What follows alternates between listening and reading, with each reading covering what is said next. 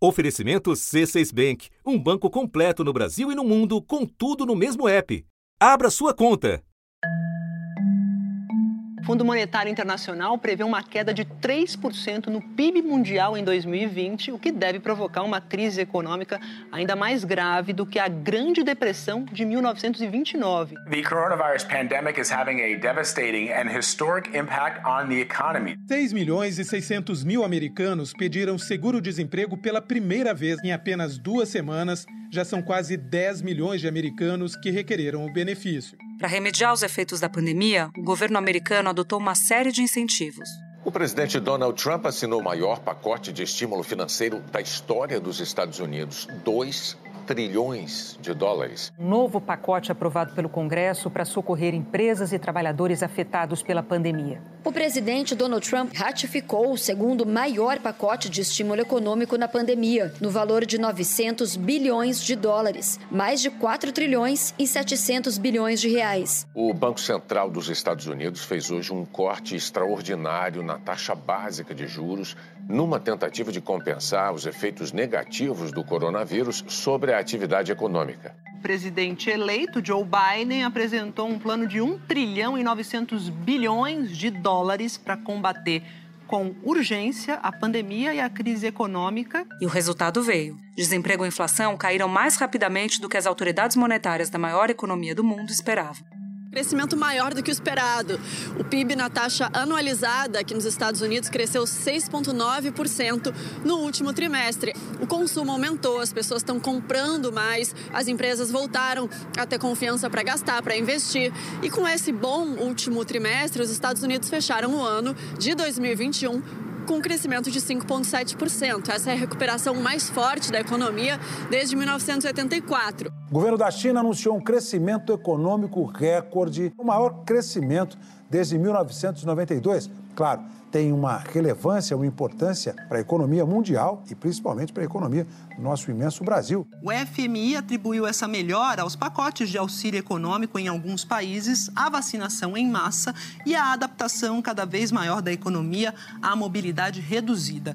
Mas a velha cartilha de estimular a demanda não foi acompanhada pela oferta. Jeremy Powell afirmou à Comissão Financeira do Senado que o Banco Central estava errado na projeção sobre essa inflação, pois ele não previa os problemas de interrupções na cadeia de suprimentos e nem a escassez na mão de obra no mercado de trabalho. Mas os economistas previam uma inflação ruim, só que ela foi pior. É o pior índice dos últimos 40 anos. E aí o que pesou mais foram justamente os itens que mais pesam no bolso, no dia a dia dos consumidores. Né? Foram alimentos, foi eletricidade, foi aluguel.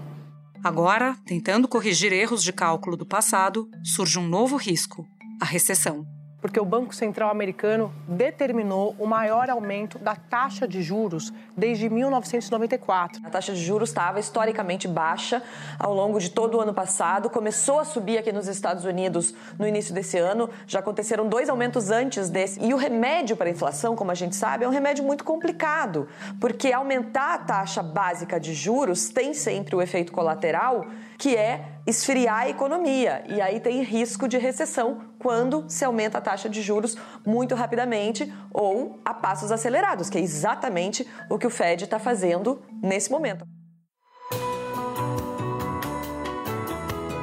Da redação do G1, eu sou Renata Loprete e o assunto hoje com Júlia do Ailib é a alta dos juros nos Estados Unidos e como o aperto monetário por lá afeta a economia global. Para entender o que levou ao maior aumento dos juros americanos em quase três décadas e as consequências dessa decisão para o mundo, eu converso com Samuel Pessoa, pesquisador do Instituto Brasileiro de Economia da Fundação Getúlio Vargas. Sexta-feira, 17 de junho. Samuel, o Fed anunciou o aumento de 0,75 ponto percentual na taxa básica de juros é, deles. Foi uma resposta à inflação americana, que está alta no acumulado de 12 meses, chegou a 8,6%, a maior desde 81. A gente sabe que tem uma guerra, que teve uma pandemia ou tem uma pandemia, mas esses dois elementos por si só explicam essa situação atual? Não. Né? Tem a guerra, tem a pandemia, isso tudo é choque. Choque sensibiliza alguns itens da inflação. O que ocorreu nos últimos meses não é só que a inflação está alta, porque às vezes a inflação está super alta, mas é quatro ou cinco coisas. A inflação se espalhou com aumentos generalizados de preços. Nos nove grupos de produtos, de produtos e serviços pesquisados pelo IBGE, sete registraram alta. Uma pesquisa encomendada pela Confederação Nacional da Indústria revelou que 95% dos brasileiros têm sentido a alta generalizada de preços nos últimos seis meses. O problema é que a inflação, de forma generalizada, está alta.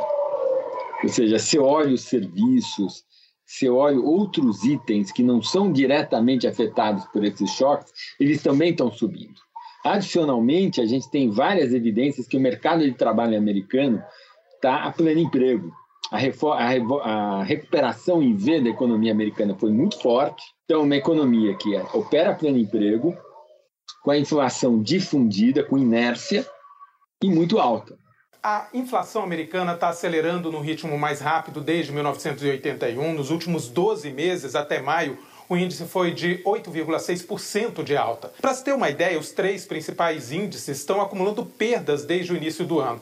SP 500, queda de 21%, Dow Jones 16% e Nasdaq 31% de queda. E é por isso que eles tiveram que mudar o plano deles, né? Porque originalmente o Banco Central achava que ele ia dar mais 50, ele até avisou na última ata da reunião dele que ia dar 2,50.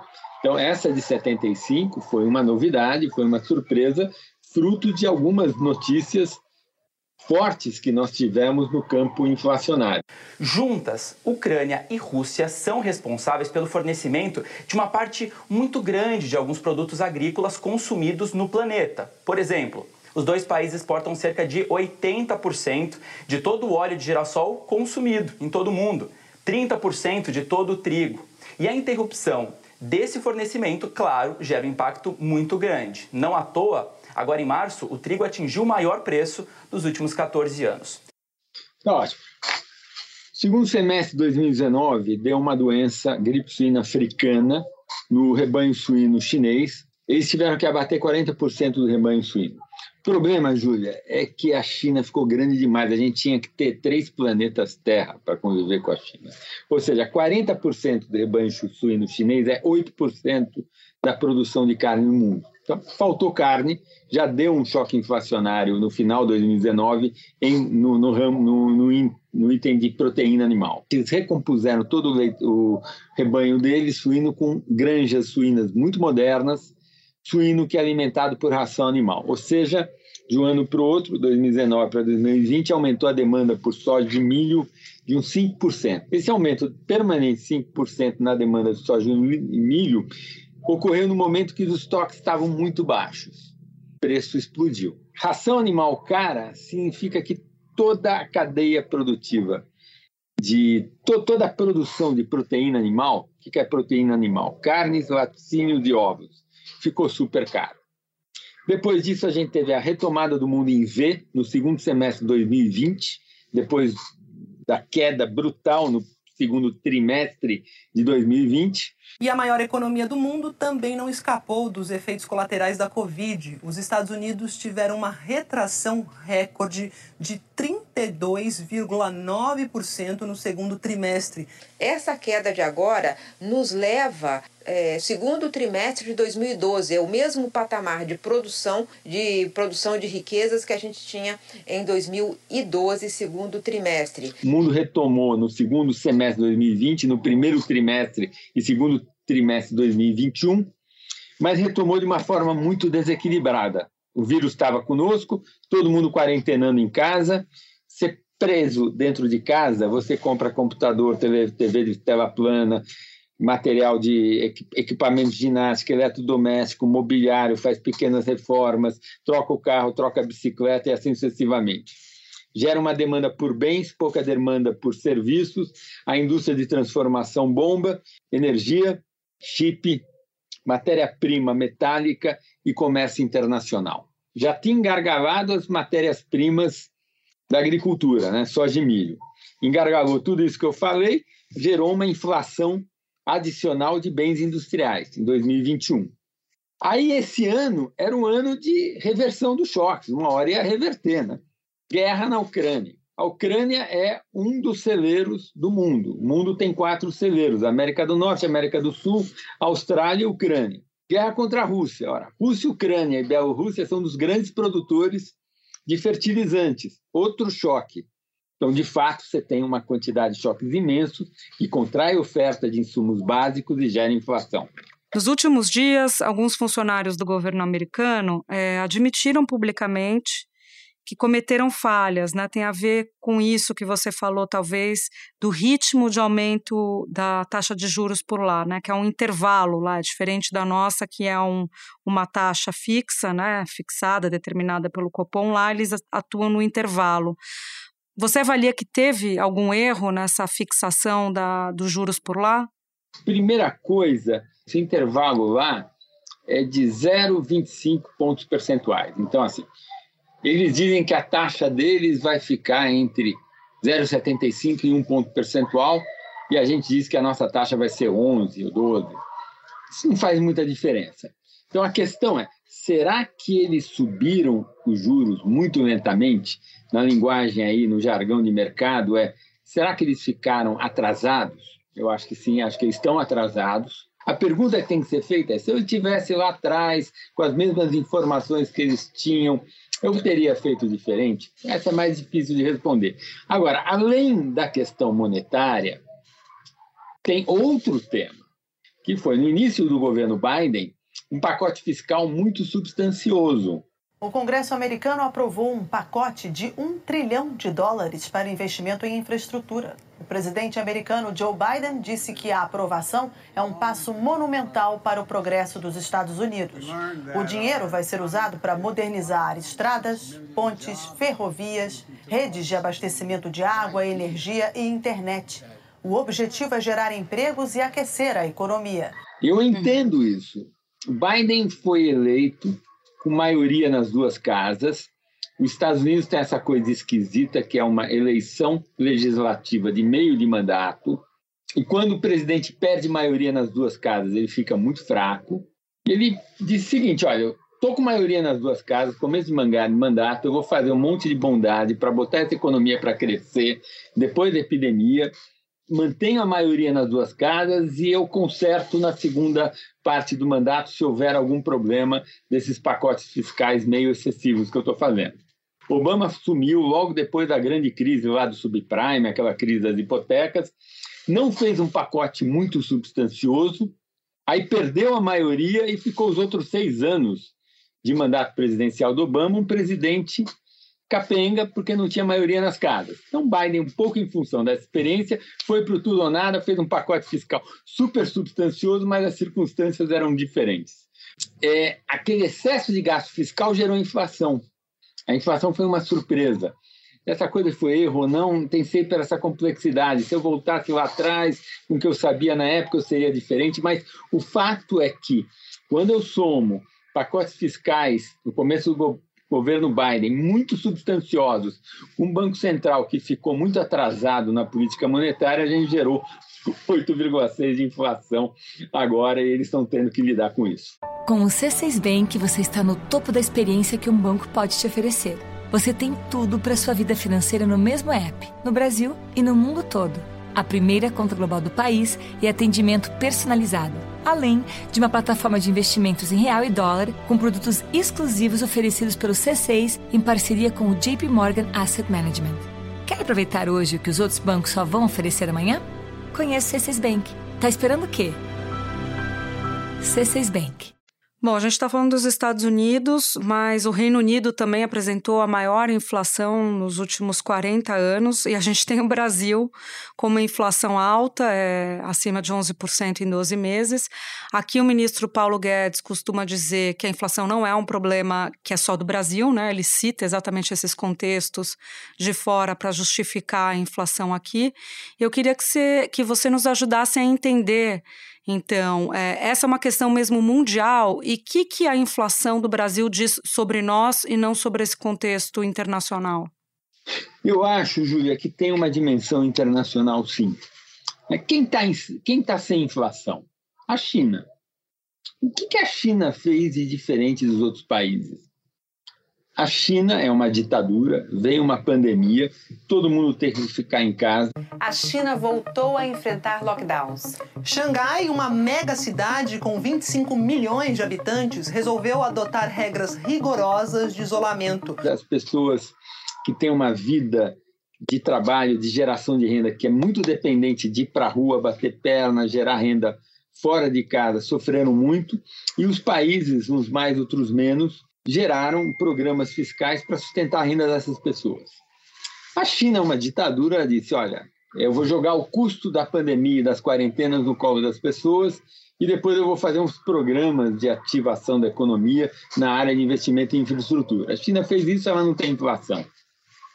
É, o mundo mais democrático, que tem uma mediação entre a opinião pública e os governantes, fez diferente. Viu que tinha uma epidemia, que as pessoas iam ficar dentro de casa, muitas pessoas iam ficar sem renda e desenhou programas de transferência de renda para sustentação de renda dessas pessoas.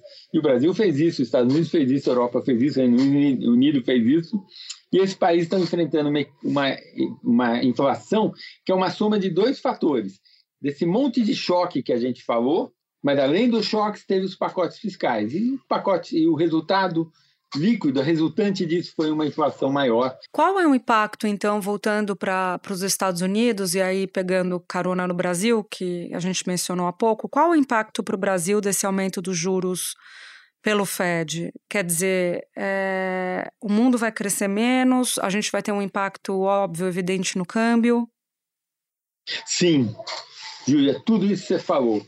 Né, os Estados Unidos, se a gente voltar assim 60 anos atrás, os Estados Unidos era 50% do PIB mundial. É, hoje não, os Estados Unidos perdeu peso, não porque eles fizeram coisas erradas, mas que graças a Deus o mundo como um todo cresceu, é, um monte de países emergentes cresceram e a participação do PIB dos Estados Unidos no PIB mundial caiu para 20%. Não obstante isso, do ponto de vista do mercado de capitais, os Estados Unidos é de longe, disparado, a maior praça financeira do mundo e ele tem um peso na formação do custo de capital do mundo muito maior do que o peso relativo que ele tem no PIB do mundo. Ou seja, quando sobe juros nos Estados Unidos, o capital fica caro no mundo todo.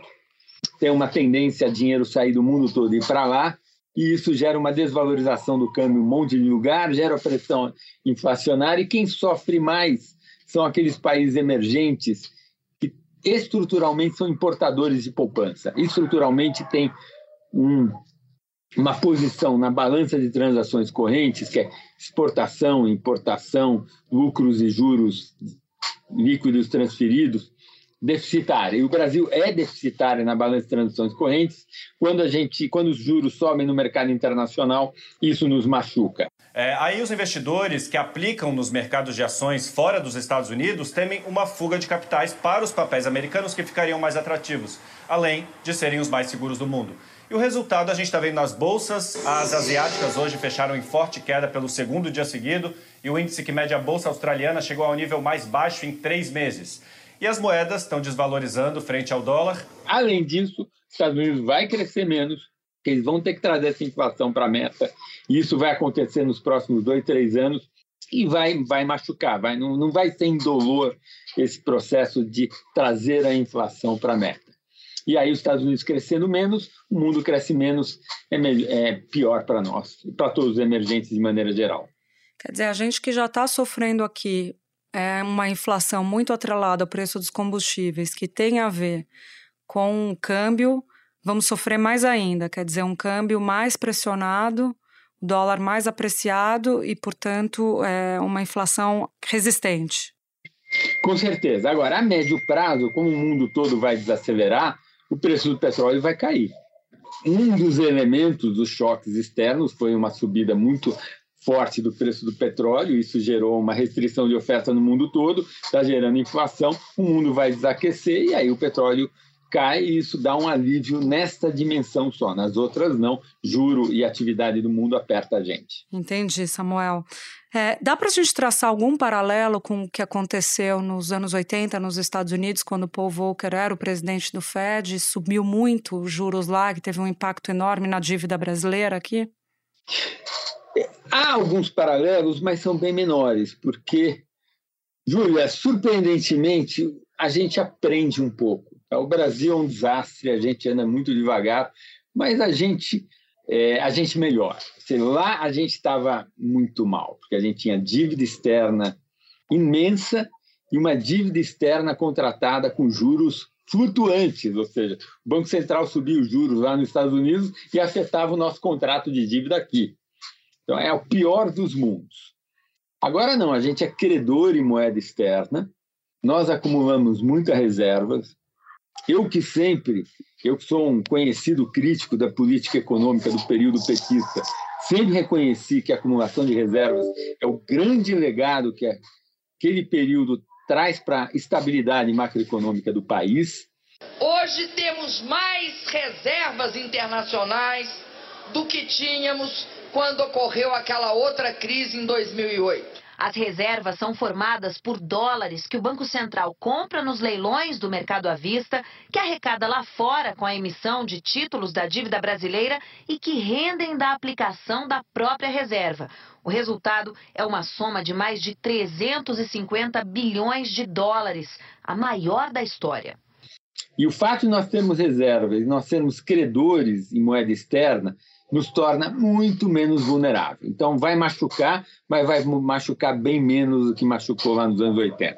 Samuel, para a gente finalizar, é, alguns economistas, alguns dos seus colegas criticam a política monetária como forma de, talvez a principal forma, se me corrija se eu estiver errada, de conter a inflação. O que, que a gente pode falar sobre isso hoje? É ainda o principal mecanismo? Não, não há a menor dúvida que é o principal mecanismo. Eu tenho dificuldade em entender esses meus colegas. Evidentemente, Júlia, se você puder criar um consenso político e quando tem um processo inflacionário crescendo, uma economia pleno emprego, fazer uma política fiscal contracionista é o melhor dos mundos. Né? E, e, evidentemente, a política fiscal e a política monetária elas precisam ser coordenadas. Agora, é, no frigir dos ovos, a gente corta a demanda subindo juros. Não inventaram outra maneira, tá, Júlia? Estou disponível, estou disposto a ser, ser submetido a outras formulações conceituais, teóricas. Até hoje não conheci nenhuma, tá? Agora, evidentemente, a política fiscal sempre é uma, um, um, um instrumento auxiliar muito importante. Ela pode aliviar muito o custo da política fiscal para desinflacionar. Samuel, sempre um prazer conversar com você. Muito obrigada por estar aqui no assunto com a gente. Tá ótimo, Gília. Prazer é tudo meu. Até a próxima. Este foi o assunto, o podcast diário disponível no G1, no Globoplay ou na sua plataforma de áudio preferida. Comigo na equipe do assunto estão Mônica Mariotti, Isabel Seta, Lorena Lara, Thiago Aguiar, Gabriel de Campos, Luiz Felipe Silva, Thiago Kazuroski, Gustavo Honório e Etos Kleiter. Vale a pena seguir o podcast na Amazon ou no Spotify, assinar no Apple Podcasts, se inscrever no Google Podcasts ou no Castbox e favoritar na Deezer. Assim você recebe uma notificação sempre que tiver um novo episódio. Eu sou Júlia do Alibe e fico por aqui. Até o próximo assunto.